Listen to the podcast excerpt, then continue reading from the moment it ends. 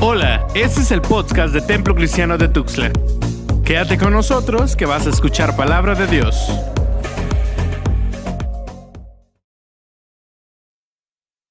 Bueno, muy buenas tardes, hermanos, ahí en casita, ¿verdad? Gracias a Dios porque tenemos la visión. Por una parte, nos vemos aquí solitos, ¿no? Estamos solitos. Esto es recomendable y es parte de cómo nosotros aprendemos a cuidarnos. Por otra parte, hermanos, ustedes allí en casa eh, también disfrutan de la palabra del Señor en esta hora de la tarde. Ya me tocó, hermanos, hablar este tema.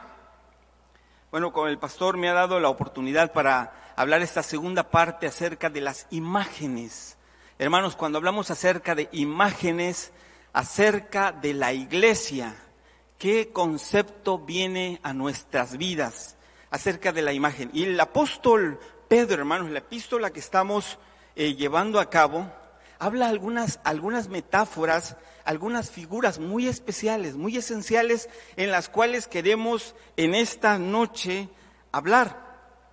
Este tiempecito, hermanos, que vamos a dedicar unos, unos, unos minutitos Queremos ir al centro de esta, de esta porción que nos va a hablar, amados hermanos, acerca de la, de la calidad, del propósito de la vida que nosotros gozamos al venir al Señor. Y es más, podría creer, hermanos, podría pensar que eh, la epístola de primera de Pedro, hermanos, es como la plataforma que descubre para nosotros la identidad de quiénes somos, qué somos, hermanos, y qué propósito nosotros tenemos aquí en la tierra. Pensemos en esto, en la iglesia, hermanos, en la iglesia. La palabra eclesía, hermanos, se decía, ya el pastor lo decía la semana, el domingo pasado, la palabra eclesía no aparece, hermanos, en el, en el griego de la epístola del apóstol Pedro, la primera carta del apóstol Pedro.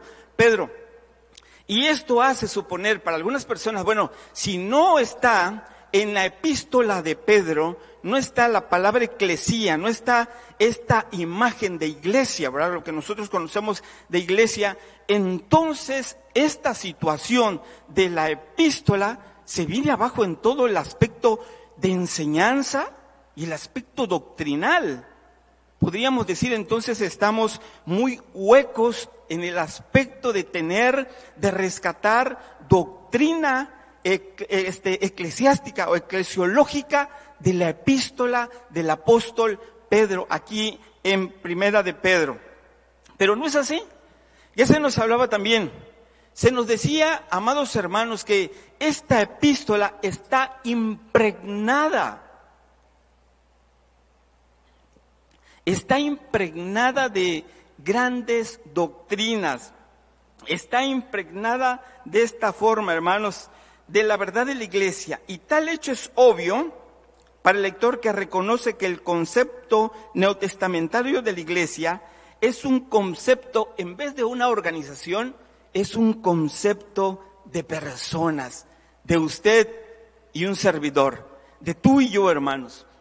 No es una organización, es el concepto más, más llanero, ¿verdad? Más simple, más sencillo de poder descubrir la palabra eclesía aquí en la primera epístola del apóstol Pedro. Veamos algunas cosas, hermanos. Miren, hablando acerca de imágenes, el diccionario de la Real Academia de la Lengua define la palabra imagen como diciendo que es una figura, una representación, es semejanza, es apariencia de una cosa. Y en la Biblia encontramos diferentes imágenes. Es más, a lo largo de la palabra del Señor encontramos imágenes que, eh, hablando acerca de las parábolas y hablando acerca de las metáforas, hipérboles y otras, otras connotaciones así, hermanos, que se usan en la predicación, podríamos señalar esto. Dice la Biblia que sin, sin, sin parábolas el Señor no les hablaba. Y en, y en la epístola de Pedro las encontramos aquí. Las encontramos y es lo que vamos a ver ahora. Pero veamos algunas imágenes, hermanos, que están aquí y allá. En la Biblia aparecen muchas imágenes y algunas representaciones verbales. Por ejemplo, hermanos, cuando la Biblia habla de Dios como Padre, está empleando esta imagen para representar el amor de Dios. Cuando la Biblia, hermanos, habla acerca de Dios como el pastor, esta imagen para decir que Él cuida, que nos guía y que está todo el tiempo con nosotros en este peregrinar, en la vida también. Cuando la Biblia, hermanos, nos está hablando que la iglesia es la casa de Dios, está hablando que como, ¿cómo es la iglesia? Y que pertenecemos también, y que somos propiedad de Dios, tenemos sentido de pertenencia. Cuando la Biblia habla que es el cuerpo de Cristo, habla, está haciendo alusión a la unión que hay entre el creyente y Jesucristo.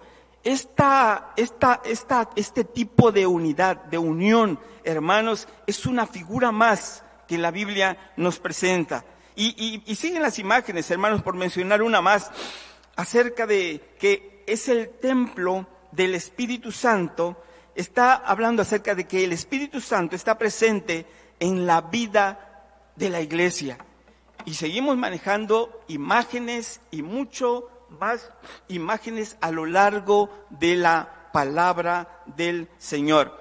Y prueba de ello, hermanos, basta, ¿verdad? Aquí en 1 Pedro capítulo 2, verso 9, tenemos algunas imágenes que en este día, en esta hora, hermanos, ya lo este, predicaba y visualizaba también la semana pasada del pastor Freddy. Hermanos, esta es la segunda parte algunas imágenes que nos ayudan a tener sentido de identidad algunas de las ilustraciones que puso el pastor Freddy en esta mañana estaban hablando precisamente acerca de la identidad. Si nosotros perdemos identidad, verdaderamente, mis amados hermanos, somos como un barco sin rumbo, somos personas que nos dejamos guiar como semoviente, ¿verdad? Semoviente es la dirección en la cual toma toma un, objeto en dirección al viento, en dirección al aire, ¿verdad? Que hay en ese momento, porque no tiene definido una propia identidad. Y una de las primeras imágenes, hermanos, que tenemos acá es que somos una raza elegida. Somos nación santa, hermanos, una raza elegida, perdón, en el 2 capítulo 9, hermanos, este capítulo 2 verso 9. Estas imágenes describen la naturaleza de la iglesia, de cómo es la iglesia de acuerdo a la perspectiva divina. Exactamente, de cómo es la iglesia, hermanos, de acuerdo a la perspectiva de Dios. No es la superioridad. Hay, algo que podríamos tomar aquí, hermanos. No es la superioridad de un grupo étnico que lleva y nos lleva en problema, está hablando, hermanos, de, todos los trasfondos y todos los grupos étnicos, de todas las clases sociales que están al amparo de la fortaleza y de la gracia de Dios, al amparo del Cordero de Dios, hermanos. Eso es. Entonces, hermanos, somos una raza elegida. Por eso el concepto de Pedro del pueblo elegido de Dios puede ser la eclesiología más desarrollada que tenemos aquí en toda esta epístola. Por eso eh, la palabra, hermanos, que este caleo, ¿verdad? O eclectón, caleo, que significa llamar. Los elegidos son los llamados. Y los llamados existen en una comunidad, hermanos, de llamado que es la iglesia o la eclesía, que, que hablábamos del término del término griego. Por ahí, por ahí, hermanos, este Dietrich Bonhoeffer habla en una de las frases, hermanos, que, que me gustan y está hablando en su libro Vida en Comunidad, está hablando acerca de esto. Miren, escuchen lo que dice. Hermanos, esta eh, este Dietrich Bonhoeffer dice, nadie puede llegar a ser un nuevo hombre, excepto al entrar a la iglesia y pasar a ser miembro del cuerpo de Cristo. Es imposible transformarse un nuevo hombre como un individuo solitario, individuo solitario. Es decir, nadie nosotros de nosotros, hermanos, Amados hermanos y hermanas, no podemos por nuestras propias fuerzas, independiente y solitario, como, como, este, como llanero solitario, vivir una comunidad, porque la comunidad la representamos todos. Ahorita la comunidad parece, hermanos, que estamos este, dispersos como una diáspora, así como lo, lo que escribe aquí este, este, el apóstol Pedro como en una diáspora, es decir, dispersos así, allí. Pero hermanos, somos una comunidad, estamos vinculados, estamos unidos. Y esto es lo que el apóstol Pedro nos lleva a esta, en esta tarde para esto, hermanos. La palabra tiene connotaciones definidas respecto a la transferencia de la elección de Dios de Israel a la iglesia. La palabra también aparece en el capítulo 4, verso 10, en el capítulo 5, verso 13, que muestra la corriente del pueblo elegido de Dios.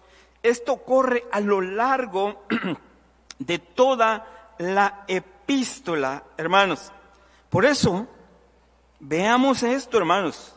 Miren, algunos de los capítulos de este que tengo acá, ¿verdad? De alguna referencia de Gálatas, capítulo 3, verso 28 al 29 que quiero leer en esta hora dice, ya no hay judío ni griego, no hay esclavo ni libre, no hay varón ni mujer, porque todos vosotros sois uno en Cristo Jesús. 29. Y si, y si vosotros sois de Cristo, ciertamente linaje de Abraham sois, heredero, heredero según la promesa. Somos herederos según la promesa. Y aquí quiero hacer énfasis a esto. No se trata de hebraizarnos o hebraizar o, este, o judaizar, hermanos, nuestra vida. Hay muchas personas que van por la vida, ¿verdad? Este, usando términos e, este, hebreos que apenas le rascamos algunos Y pensando de esta manera que entre más términos hebreos usemos, hermanos, como que tenemos identidad más con Dios. Por eso algunos va Shalom, eh, Jehová Rapá, Jehová Sabaoth, Jehová Nisi, Jehová... Y, y tantos términos así para describir a Dios, ¿no? Pero voy a esto, hermanos. No se trata de judaizarnos o hebraizarnos. Se trata, hermanos, de sentirnos que por nuestras venas corre sangre real. Vosotros sois pues nación santa, pueblo adquirido por Dios. Estas son las, las, las, enunciaciones, hermanos, que nos da el apóstol Pedro de esta manera. La Biblia habla que los verdaderos descendientes de Abraham son aquellos que verdaderamente lo son y lo son por la fe, hermanos. No se trata de una descendencia racial, se trata de una descendencia espiritual. Y este vínculo que nos lleva, eh, que me lleva a usted, este, a mí, a usted, este vínculo, hermanos, permanece toda nuestra vida. Por eso Pablo lo enfatiza en el, en el verso 28 del capítulo 2. Dice, pues no es judío el que lo es exteriormente, ni en la incircuncisión, ni en la incircuncisión la que se hace exteriormente en la carne, sino que es judío el que lo es interior, interior, y la circuncisión es la del corazón, en espíritu, no en letra, la alabanza del cual no viene de los hombres, sino de Dios. Entonces, amados, mis amados hermanos, nosotros no pertenecemos a Abraham en términos físicos, biológicos, hermanos. No pertenecemos a Abraham de esta manera, sino en términos de la fe, espirituales, en términos espirituales, porque hemos creído en nuestro Señor Jesucristo, nuestra vida, repito nuevamente, y nuestra vida está al amparo de la gracia de nuestro Señor y Salvador Jesucristo, hermanos.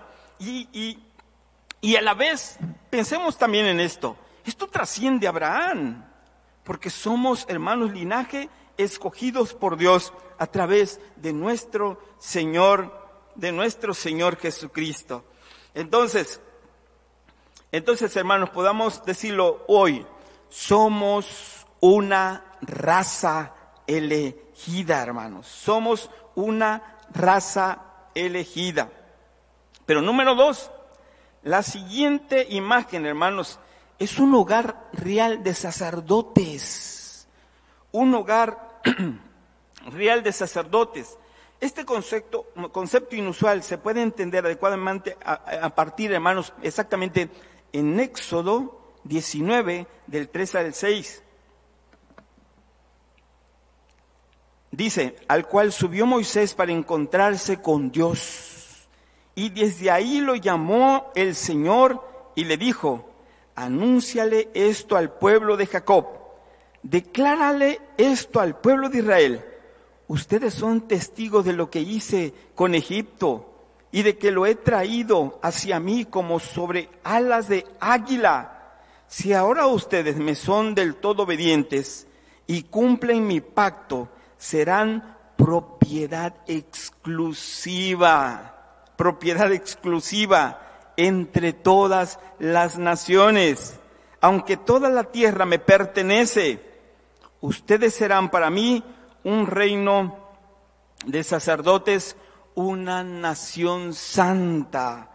Hermanos, aquí la, la este, aquí el, el, hebreo, ¿verdad? Se refiere al reino de sacerdotes. Y la Septuaginta, hermanos, usa la metáfora, el real sacerdocio real sacerdocio real. Eres un real sacerdote. Estimados hermanos, por nuestras venas corre el real sacerdocio. Usted y yo hemos sido para llamar, para ministrar a el pueblo del Señor. Y que, hermanos, la doctrina o el concepto de que todos somos real sacerdote está aquí y nos llama a nosotros a ubicarnos bien respecto a nuestras responsabilidades. Recordemos que en el siglo III y IV, hermanos, empezó a hablar del término sacerdote y fue a los pastores quienes se les atribuyó de forma exclusiva el término sacerdote. Pero en el Nuevo Testamento la Biblia dice que cada creyente es un sacerdote del Señor. ¿Qué quiere decir esto? Que nosotros podemos entrar directamente a la presencia de Dios por medio de la mediación de nuestro Señor Jesucristo, hermanos. Número uno. Número dos, ¿qué significa, hermanos? Esto es en término de que alguien intercede por nosotros y es Jesucristo ante el Padre. Pero número dos, hermanos, se va a, las vías eh, horizontales, a las vías donde toca y topa nuestra vida con los, los que no conocen al Señor. Nosotros estamos llamados a interceder por las personas que no conocen también de nuestro Señor, hermanos. En ese término, usted y yo somos real sacerdocio, hermanos, sacerdote. Tenemos la responsabilidad de conectar a otros con Jesucristo. Y de ahí viene la palabra, hermanos, en latín, sacerdote, ¿verdad? Pontífice, que es un mediador, hermanos, es un intercesor. Los pastores tenemos ciertas responsabilidades de guiar, de alimentar, de cuidar y dirigir y liderar al pueblo. Pero todos, todos hermanos, grandes o pequeños, desde casa, tenemos un discipulado de, de, una manera encarnada en la vida y obra de Cristo acerca de que somos real sacerdocio. Somos sacerdotes, hermanos, en nuestras casas y representamos también a Cristo allá a las personas que no conocen del Señor. Pero también somos una nación santa. somos una nación santa. Y la palabra etnos, hermanos, en sus diversas formas se usa para hablar de los paganos y los gentiles, pero la palabra agios es extremadamente importante en el Nuevo Testamento para hablar de la separación de las personas. Hay una separación, hermanos. Eh, si, Dios nos llama, nos separa, hermanos. Hay una separación del pueblo de Cristo en medio de la, de, de, de, la multitud, hermanos, separado como instrumento de piedad para el Señor. Es, es como decir, hermanos, los instrumentos que tenemos ahora eh, eh, aquí, ¿verdad? En la casa de Dios están apartados, están separados para servicio exclusivo de la obra de nuestro Señor. De igual manera, hermanos, o en mayor medida y desafío para nosotros, estamos separados para vivir una vida diferente. Y el Señor lo oró, hermanos, no que nos quite del mundo, sino que nos aparte de todo mal. No es el típico cristiano, hermanos, o clásico cristiano que cuando viene al Señor, eh, bueno, tenemos una, tenemos una, una este, espontaneidad de hablar con Dios y dirigirnos con Dios y queremos cortar de tajo todo, ¿verdad? Cortamos, hermanos, aún hasta la familia. Si usted tiene familias inconversas, es decir, que no conocen al Señor, a veces nosotros le decimos, ya no me junto con ustedes porque ustedes ya no conocen a Dios. Hasta que conozcan a Dios. Pero no, amados hermanos, es estar entre ellos, pero ser totalmente diferente. Este es el contraste, hermano, entre los creyentes que son la iglesia y el mundo. Y la comparación, la comparación es entre un Dios santo y su pueblo santo. Y su pueblo, su pueblo santo. Recuerden, hermanos, que el apóstol Pedro, tal vez en algún momento ya me he equivocado y he dicho Pablo, ¿no? Eh, pero el apóstol Pedro le está hablando a los creyentes que están dispersos, hermanos, en el siglo primero. Y son, hermanos, este, allá en el, en el versículo 1, ¿verdad? En el Ponto, en Galacia, en Bitinia, en Capadocia, hermanos, que es la parte de Turquía y, las regiones de, de, este, del norte de Siria. A estas personas que están en la diáspora, en la dispersión, en el exilio, el apóstol Pablo, el Señor a través del apóstol Pablo, les está hablando y les está diciendo, hermanos, que también esto no es un término geopolítico, es una nación compuesta por aquellos que están amparados bajo la sangre de Cristo. Somos santos, hermanos. Estamos guiados por las leyes de este gobierno, porque este gobierno del Señor norma nuestra vida. No lo está normando, hermanos, la, cultura actual, la, este, que está plasmada de antivalores y los antivalores, hermanos, y, de toda clase de inmoralidad. No le está plasmando esto, hermanos. Por eso cuando venimos al Señor sabemos de que la palabra del Señor es nuestra regla de fe y de conducta. Y vivimos bajo el amparo de la gracia de nuestro Señor Jesucristo. Por eso, hermanos, los cristianos, no nos estamos guiando por principios materialistas, hedonistas, que quieren el placer o buscan el placer simplemente por el placer, el placer en senderos oscuros, torcidos.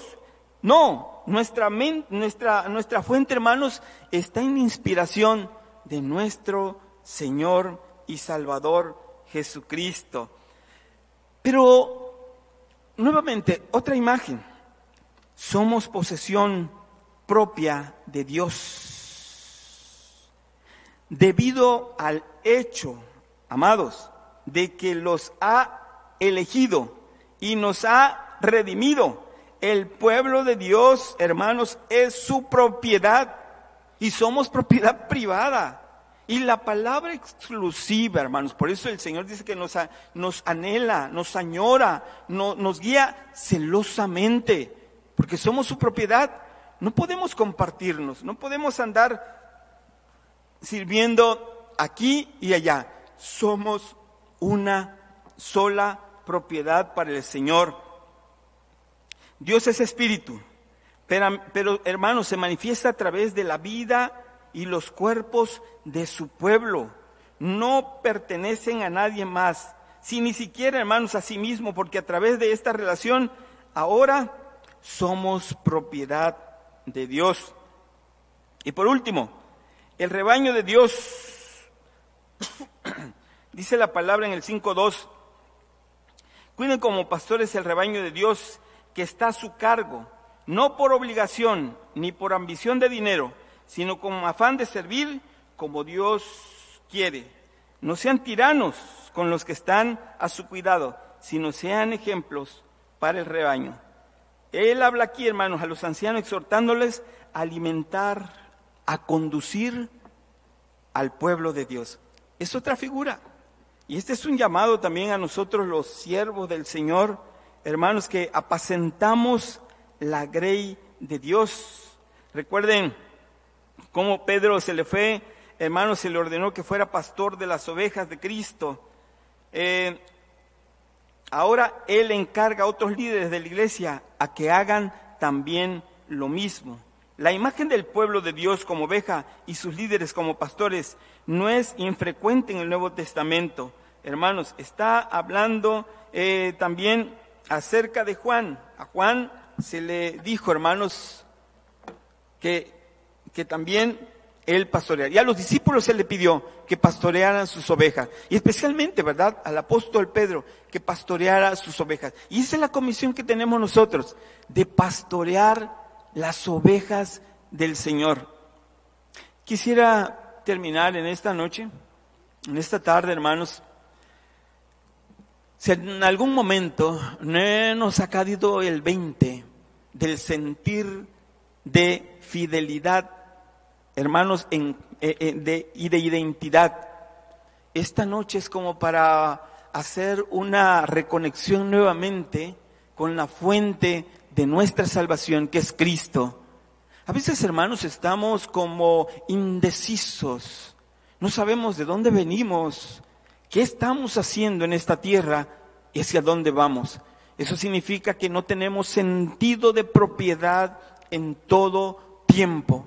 No podemos hacer lo que hicieron eh, Daniel y el mensaje pasado hablaba, ¿verdad? Lo que hicieron Daniel eh, a decenas de kilómetros de Jerusalén, en Babilonia, donde territorialmente no pertenecían, donde social, económica, culturalmente no, no pertenecían, pero ahí pudieron ellos marcar la diferencia porque sentían un sentir, válgame la redundancia, un sentir de propiedad eran propiedad, a kilómetros de Jerusalén. Ellos no perdieron identidad, identidad. Hoy en día es muy fácil perder identidad. Cuando este pasaje nos está hablando, hermanos, y nos, y, nos remueve para todos nosotros en esta tarde y a todos nosotros los que escuchamos en vivo y que escucharán esta transmisión, que andamos de aquí para allá, como sorteando, hermanos, dónde está la mejor iglesia, la mejor doctrina, el mejor pastor o el mejor grupo, pensemos en este pasaje. Este pasaje es la plataforma, hermanos, de que, que nos convence de nuestra propia identidad. Más vosotros sois real sacerdocio, linaje escogido, nación santa. Y lo termina, ¿verdad? Con un propósito. Y lo dice, para que anunciéis las virtudes de aquel que nos llamó de las tinieblas a su luz admirable. Entonces, hermanos, nos cae el 20 y decimos, wow, entonces yo tengo, yo tengo identidad en esta vida. El Señor me está pidiendo que encuentre mi identidad y mi espacio en esta tierra, porque mi vida tiene un propósito. Amados hermanos, no somos como meteorito, ¿verdad? Eh, eh, disparado en el espacio, así sin rumbo, sin dirección. Tenemos definido nuestro propósito. Y el apóstol Pedro nos lo ha dicho. Si en esta noche no te había caído el 20 de quién eres, o te haces, hermano, el menos, o te han hecho el menos, te han dicho que tú no vales ni un solo centavo. Ubícate en esta, en esta porción. Aquí, sentido de identidad. Yo soy nación santa, soy pueblo adquirido, tengo valor. Y, como dijera la palabra y el Señor, ¿verdad? Ustedes son mi especial tesoro. Usted y yo, hermanos, somos tesoro del Señor. Por eso el escritor decía, no somos lo que la gente dice que soy. No soy lo que la gente dice que soy. Soy lo que Él dice que soy. Entonces tengo identidad. No soy lo que eh, Juanito, Pedrito dicen que soy y me, me, rijo en su amparo y lo que, y, lo que Él pueda decir acerca de, de mí y, en eso va a girar mi vida. No, el Señor te ha dicho que tú eres su especial tesoro y Pedro te va a remarcar y subrayalo hermanos con, con marcatexto ahí, somos propiedad exclusiva de Dios y Dios no te va a compartir con nadie. Él es celoso, es un Dios totalmente celoso, te añora te anhela y que, hermanos, la consumación de nuestra vida quede verdaderamente en Dios. En esta noche, en esta noche, hermanos, vamos a, despedirnos, o a despedir por lo menos, primeramente, eh, una oración por el mensaje, hermanos, y por tu vida. Y posteriormente, eh, quédate un momento más, no cierres para que puedas escuchar algunos anuncios que tenemos allí. Oramos, hermanos, y, habla con Dios ahí donde estás. Amado Padre Celestial, verdaderamente necesitamos aprender muchas cosas. Y el apóstol Pedro, Señor, los, lo has ocupado en estos días, en esta semana, Señor, para recordarnos que tenemos sentido de identidad, que no somos, Señor, un meteorito perdido, en el inmenso horizonte del espacio, que tenemos dirección y que tenemos propiedad, que, como dijera el apóstol Pablo también, Señor, traigo en mi cuerpo las marcas de nuestro Señor Jesucristo. Que nos miremos el tatuaje, Señor, por decirlo de esta manera. Estamos tatuados, Señor, por la sangre del Cordero de Dios, que somos su propiedad.